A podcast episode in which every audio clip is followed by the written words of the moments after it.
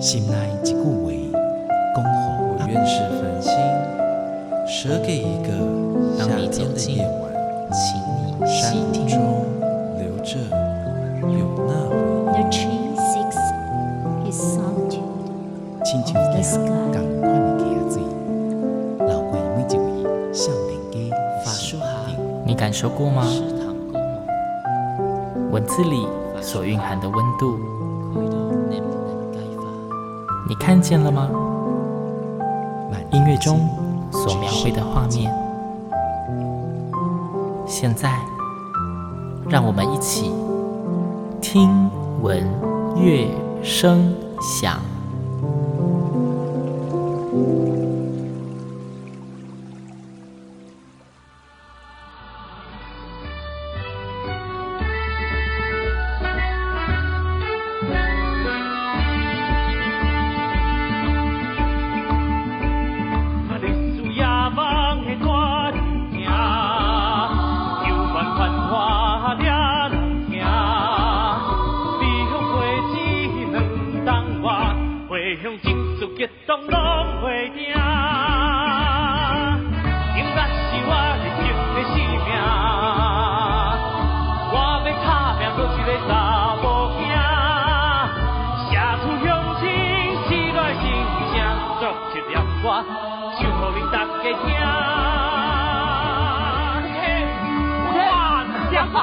嘞，我哥你要留乱套，叫因为公牛没这么等来呀嘞。英雄 啊，小哥你这个北京嘞，请你等来。好啦，我早就等来啊，，OK 啦，啊你起来等来，跟我先拍个电话。是来买我子去大宁欢迎做创业。哦，那你咱要直接叫一声大宁啊。谢谢同意，啊，什么带宁，卖掉回讲。对啦啦，福建电子产品一定炸个腰啦，行行行，咱来去。那边几多啊？来去一关，下半边。来，进来进来进来。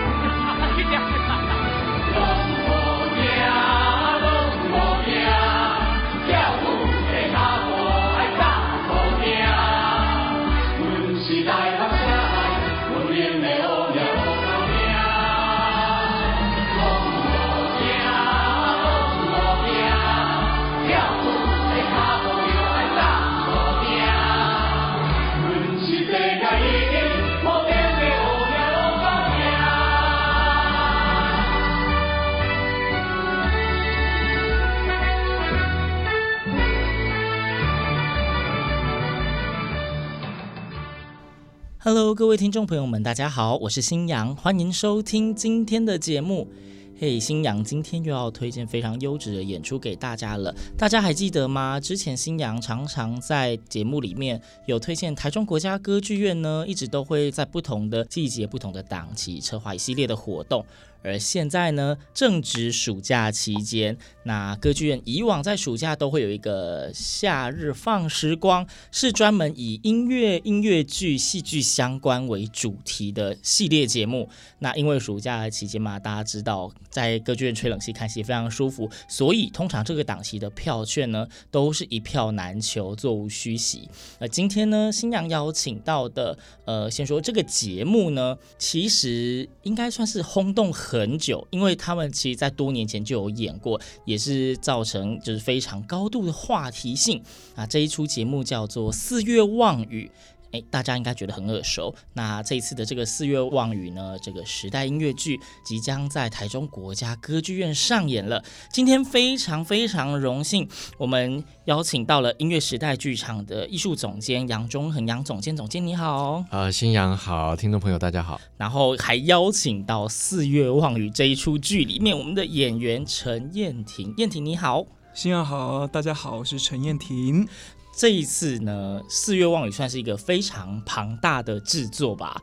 然后不管是呃以前就已经很大，这一次要再演，想必一定要给大家一点不一样的火花。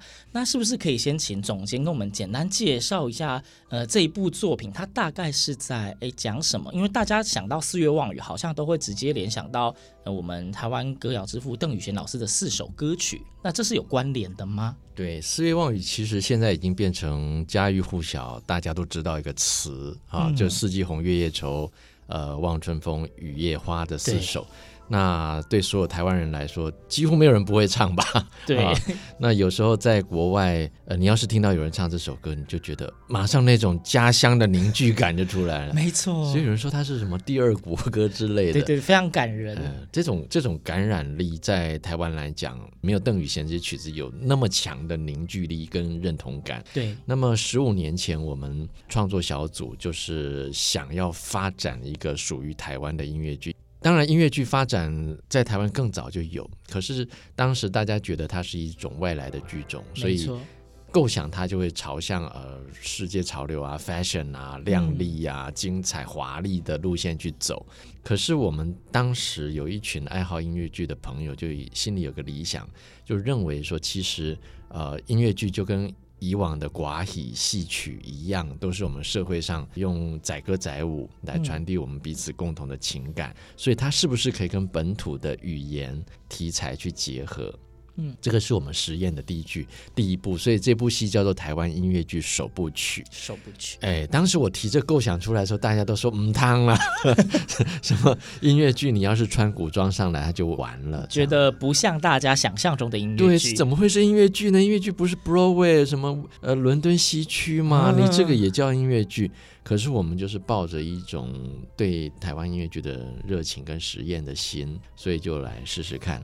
嗯、所以当时有一些机缘呢，呃，就也想发展呃客语啊这些哈，所以我们就选用了、嗯、呃台湾近代歌谣之父邓雨贤嗯来做题材啊、呃，当时是这样子的背景。可是推出来以后呢，怎么讲呢？爆炸性的受欢迎，对，就是非常正向而且热烈的回响。对我我我觉得说我们就是一个 present 的一个实验的结果出来，没想到是这样的反应。好、嗯，我我还收集了那个当时大家在网络上的留言的回应啊、嗯，那简直是。就可以直接出一本书了。那我们最近也做一个活动，就是号召十五年老观众来参加一个音乐会，台长来做主持人。你们哦，真生 台兄台张汉阳台长。对对对，结果很多十五年的老观众来，而且还带着当时他们带着小朋友来看，现在都已经长大了，都长大了。对对十五年啊，所以我觉得说，如果一部戏能够在十五年后，大家依然记得他的感动。啊、哦，那么他是不是可以真的可以说他的生命就是可以长长久久？因为我们知道一部戏你要放十五年，好、哦，十五年后还可以有人乐意来邀请他演出，嗯，啊、哦，愿意支持他演出，那已经是完成这部戏的心愿 Part Two。对啊，你你现在演一部戏，然后说十五年后还没有人支持他，这还真是不知道哎，不知道。那现在我们就是有这个机缘，第二次推出来，然后我们也要。测试它的反应，啊，就是说我们台湾音乐剧的生命力到底是怎么样？当然，我们已经在台北在二度演出啊，因为受到疫情的影响，起先我们推广的确是很困难嘛，非常困难吧？艺文界大家都惨呐，对呀，大家都躲在家里嘛。可是，在这种情况之下，我们收到的回应还是非常的好，所以。呃，随着疫情的降低，我们来到台中市，希望呃台中市的观众朋友们千万不要错过这个机会。那今天就是咱们另一位来宾，我们的燕婷，听说您好像第一代的演出时候，您就已经在场了，是吗？您就在台上。是是是，我很感谢这个十五年前的首演版跟十五年后呢的加演版、重置版，我都能够演出，都能够演出，对对对，非常强烈的感受。但是角色不一样。嗯角色不一样，我之前十五年前演的是吉村祥一这个角色，嗯，那体验他这个人生非常深刻哦，角色的人生。那我十五年后这次大挑战就是演陈君玉这个角色，嗯，对，这两个角色最大的差异对你来说，在戏里面你的感受？差多了，差太多了，人格分裂型，好。譬如说，我现在演这个陈君玉这个角色哦，呃，之前演的这个这个吉村祥一这个角色，他其实他是日本人，然后呢，他也是帝国大学毕业回来的，所以他其实温文儒雅，他其实，在女生的心目中。他已经有一个身份在了，嗯，所以女生对他来讲，他如果要去追求，加上他的痴情、他的真情，其实相对的是容易的，容易比较没有门槛。嗯，那谈到我现在陈君玉这个角色呢，他是完全不容易的。譬如说陈君玉呢，他其实他是真实的一个人物。大家可以去想象，他十五、十六岁那个时候，他曾经到过大陆。哦，对，那那时候在大陆有很多很多的文化运动啦，相关的运动。你看一个十五、十六岁在受到那样子的刺激跟陶冶，他其实是很大的影响。所以他回到台湾，他其实在他的新闻学推广这件事情上，他非常的。有冲劲，那他后来也当上了哥伦比亚的文艺部部长，嗯，所以他在音乐上也相当的有冲劲。因为我们演员要做角色功课嘛，那角色功课自然就会有很多很多的要探索他的历史啦、他的个性啊、塑造啊等等的。那陈君玉这个真实的他的生肖是属马的，哎、欸，他属马，那他在这个生活上，不管他的工作上，他都是有像马一样的冲劲、热情、热血。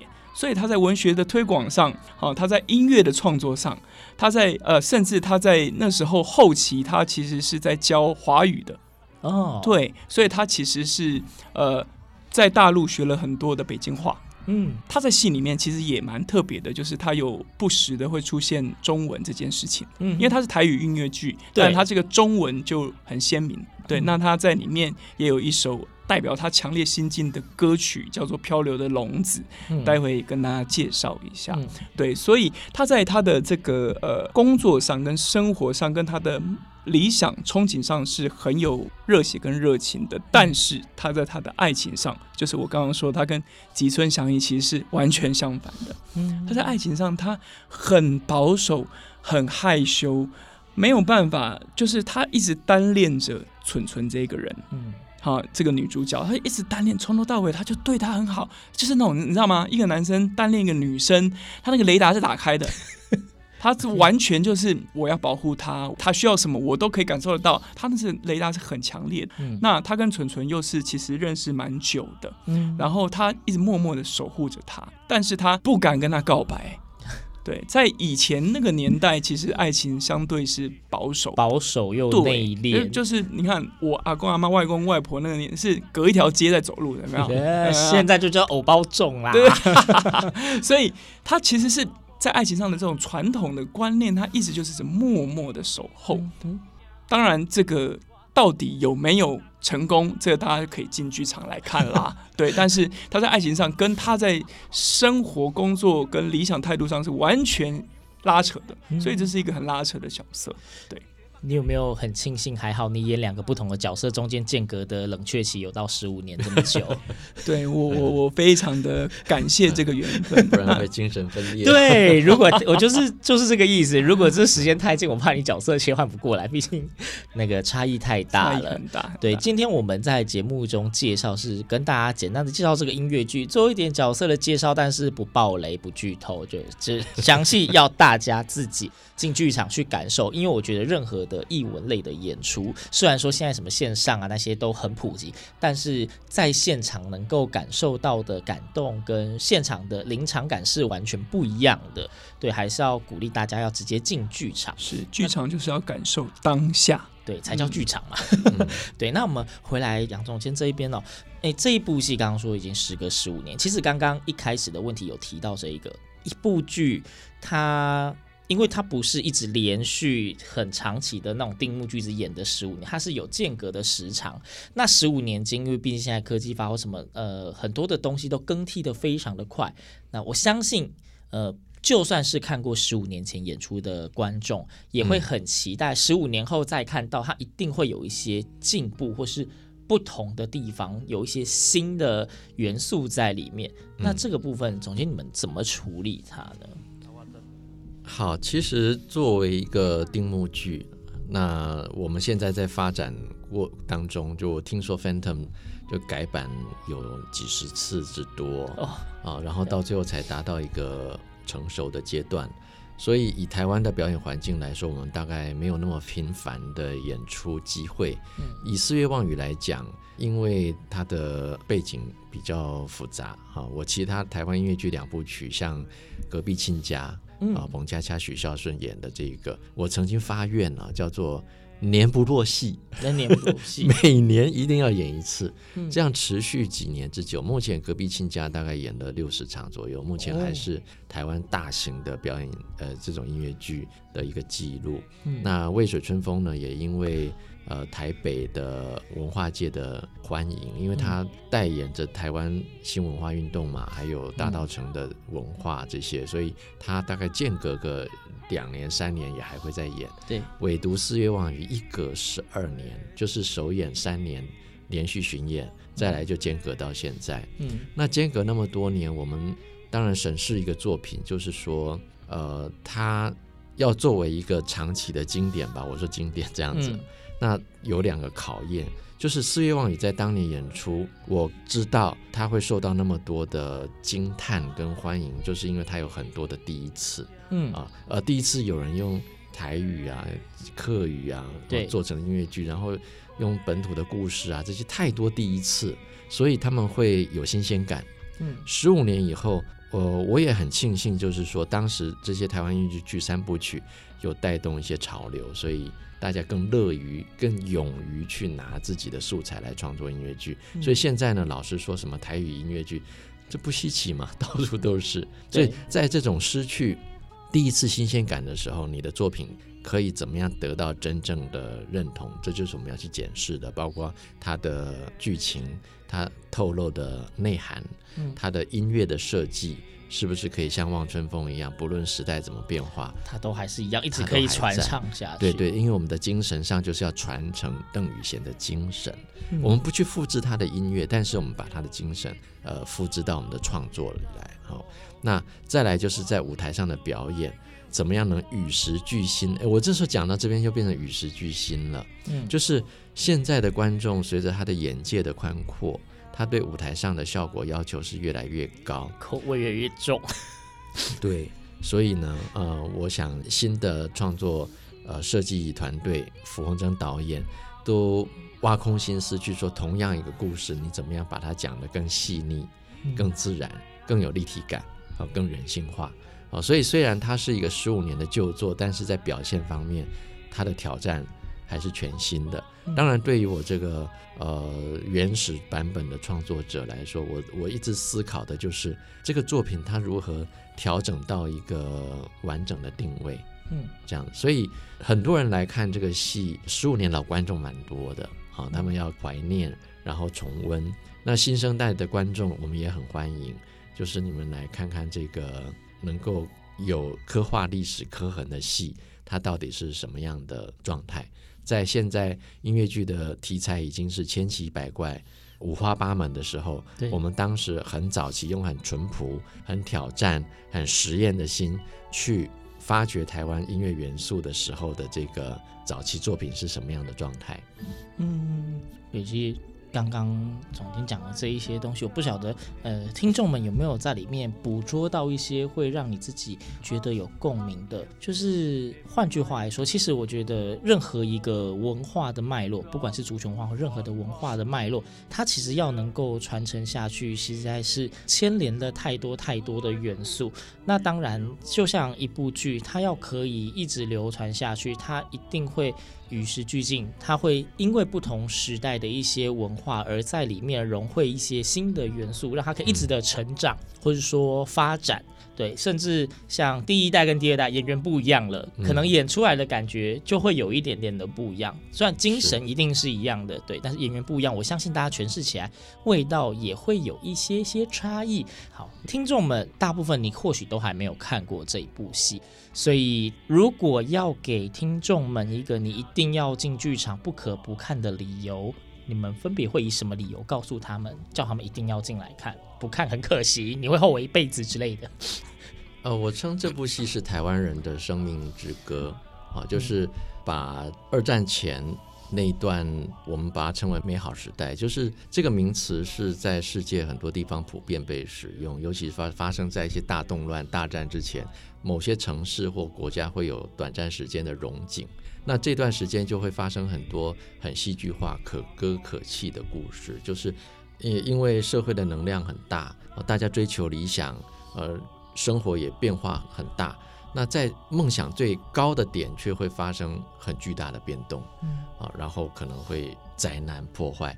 但是他又浴火重生，重生以后呢，整个社会进到是一个新的阶段，所以我把它称为梦想、希望、破灭、重生四个阶段。嗯，那这四个阶段刚好就是你有望春风的希望啊，然后雨雨夜花、月夜愁啊，然后四季红的重生，所以好像这四首歌是当年邓雨贤对台湾的一个。描写或者是预言啊，因为台湾的历史呃比较特别，它是一个岛，有很多殖民者，也有很多移民，它的历史发生很多的断代。那某些断代呢，它也曾经有荣景、有希望，但是它会破灭。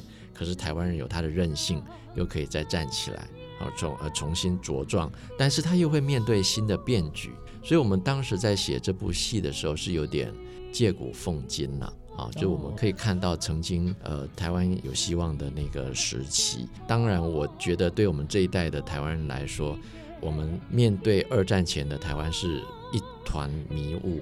嗯、我们小时候的教育是不告诉我们那个迷雾后面到底发生什么事情。但是因为现代人越来越有历史的意识，然后越来更多的史料跟教育，所以现代人尤其年轻一代可能看的会越来越多，他们反而。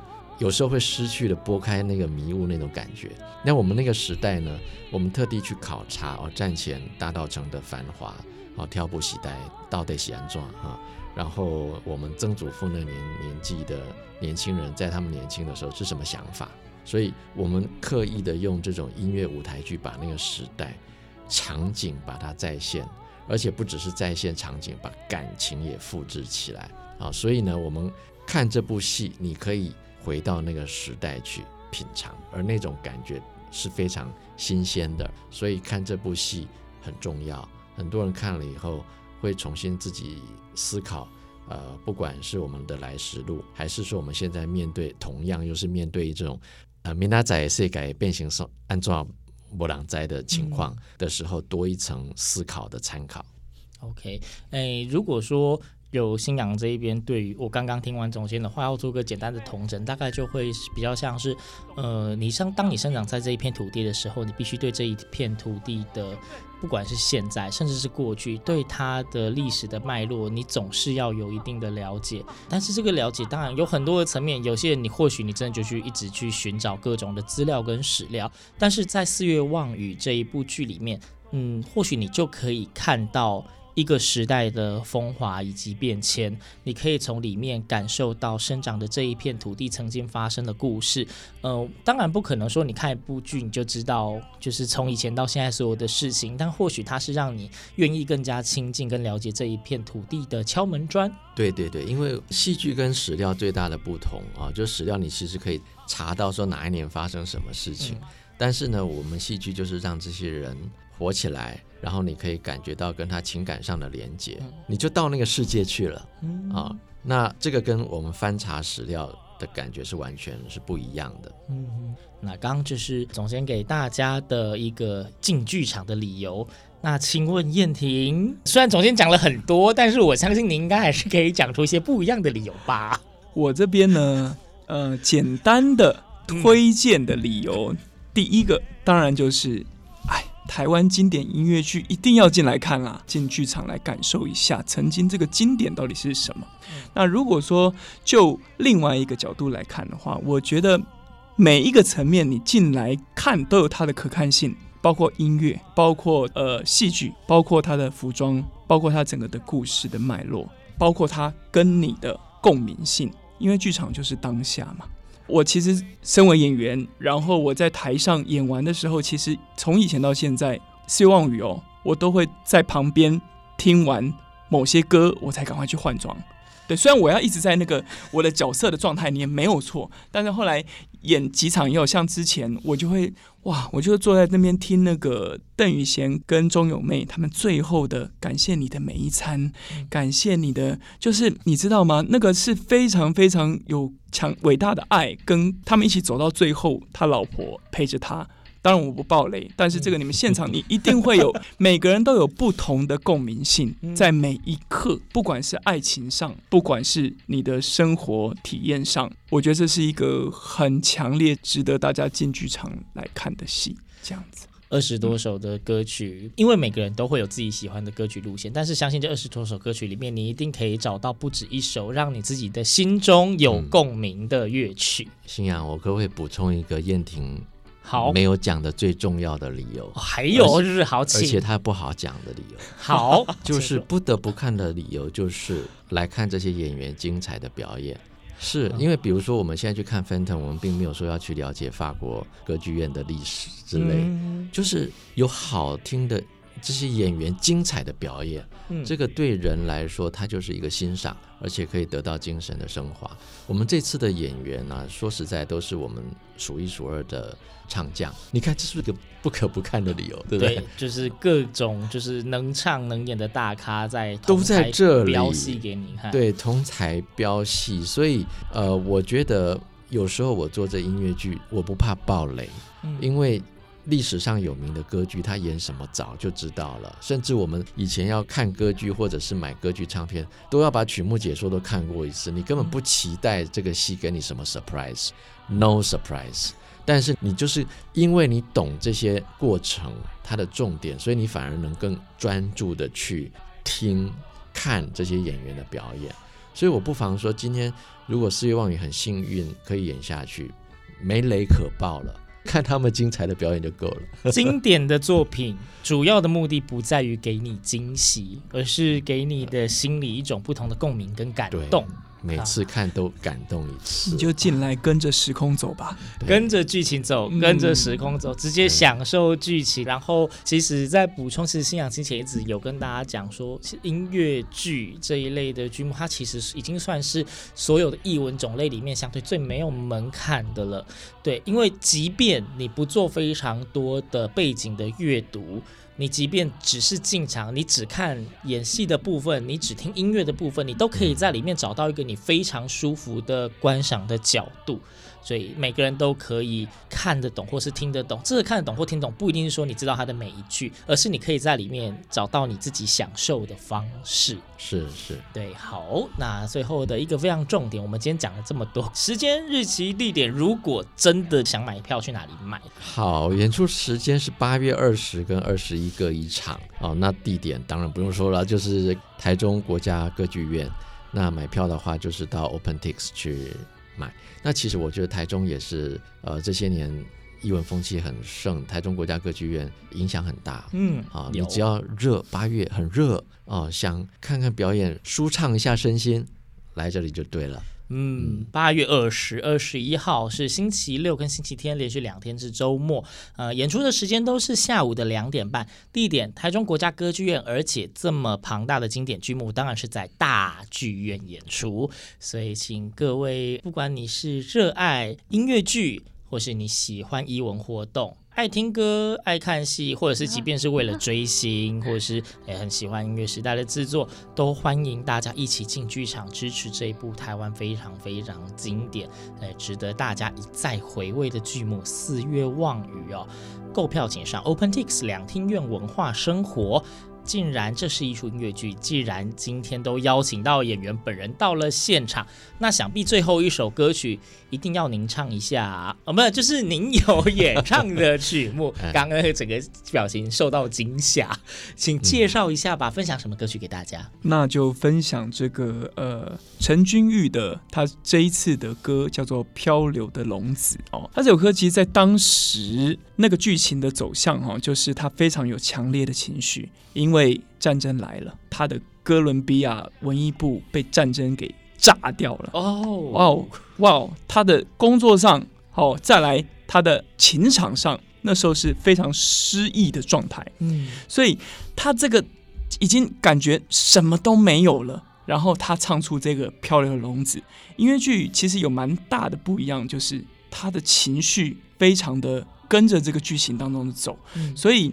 我在当下唱这首歌的时候是非常有强烈的情绪。嗯、那因为他什么都没有了，他怀念到以前，就是以前的故乡，他怀念到以前那个美好的画面。但是现在怎么会变成是这样子呢？然后他就带着这个情绪把这首歌给唱出来。那我相信每个人都会有失意的时候，那在台下就一起来感受跟抒发吧。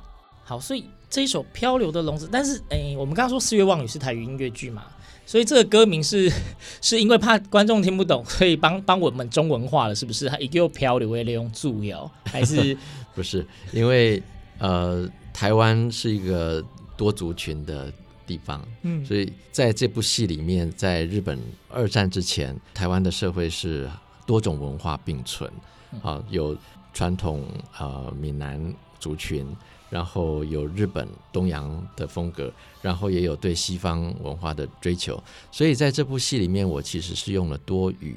啊，那这些多语其实都可以总称为台语。OK，台湾人所使用的语言。对对，那其中三个主角哈，也就象征当时的主要的族群，就像邓雨贤，他是一个留学日本回来的音乐家，他是一个比较追求进步、时尚的一个年轻人。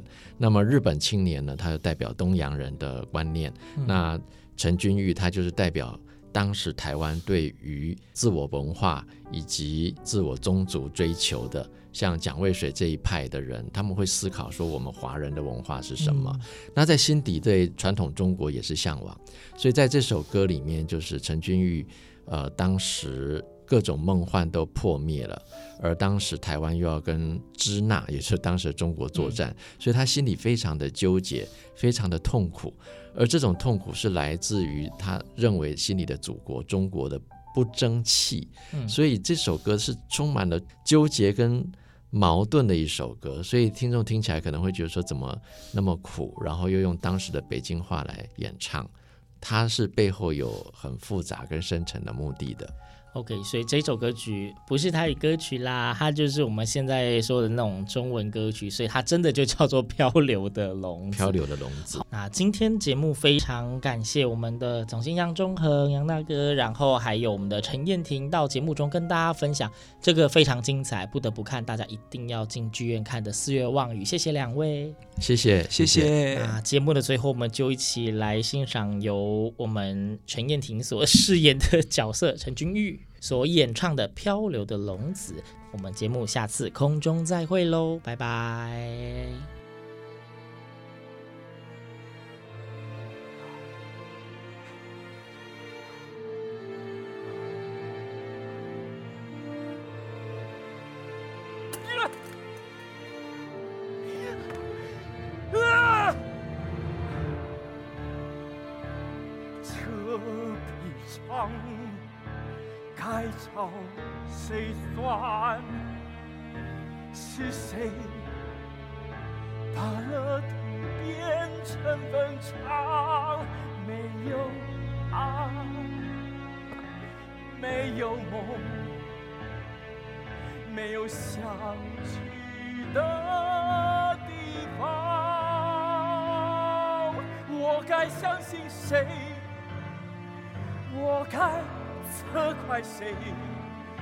到头来，我到底是谁？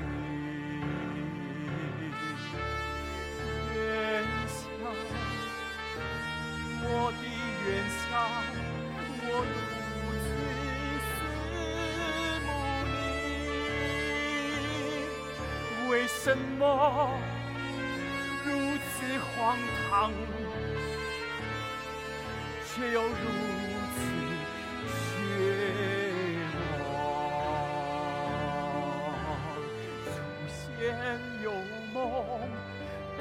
开垦家园，天收知足，荒地变良田，家训日夜萦绕，重建汉家的尊严，世世代代辅佐永远，混沌错乱，残黄泪垂，漂流